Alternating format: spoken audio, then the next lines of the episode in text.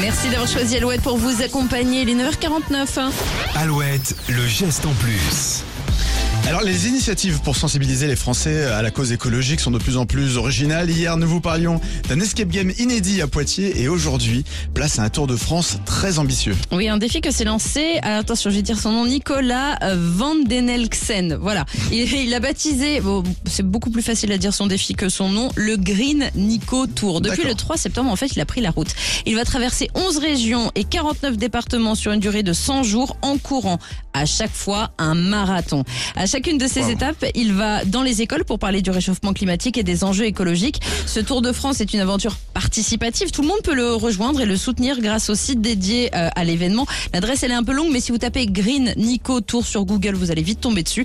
Pour l'instant, notre sportif de 30 ans est dans le Grand Est. Il arrivera chez nous à partir du 25 octobre. Son périple l'amènera notamment à Surgères, Luçon, Nantes ou encore Redon. Si vous souhaitez accueillir Nicolas euh, chez vous ou dans votre école, n'hésitez pas à le contacter. Oui, il va être hyper essoufflé euh, à chaque fois. S'il il fait un marathon et après il va dans les écoles, C'est ça, il va faire euh, il va être dingue. 4220 km. Olivier a Ouais, quelque chose je à dire. pense que je c'est plus simple de changer de nom en fait. hein.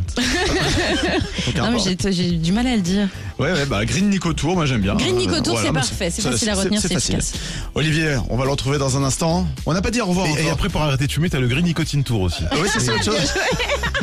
On prend On s'arrête là-dessus. Voilà. Je pense qu'on peut partir. Aussi. Patrick Bruel maintenant sur Alouette. Lorsque l'amour est tombé par terre, on croit mourir mais on survit.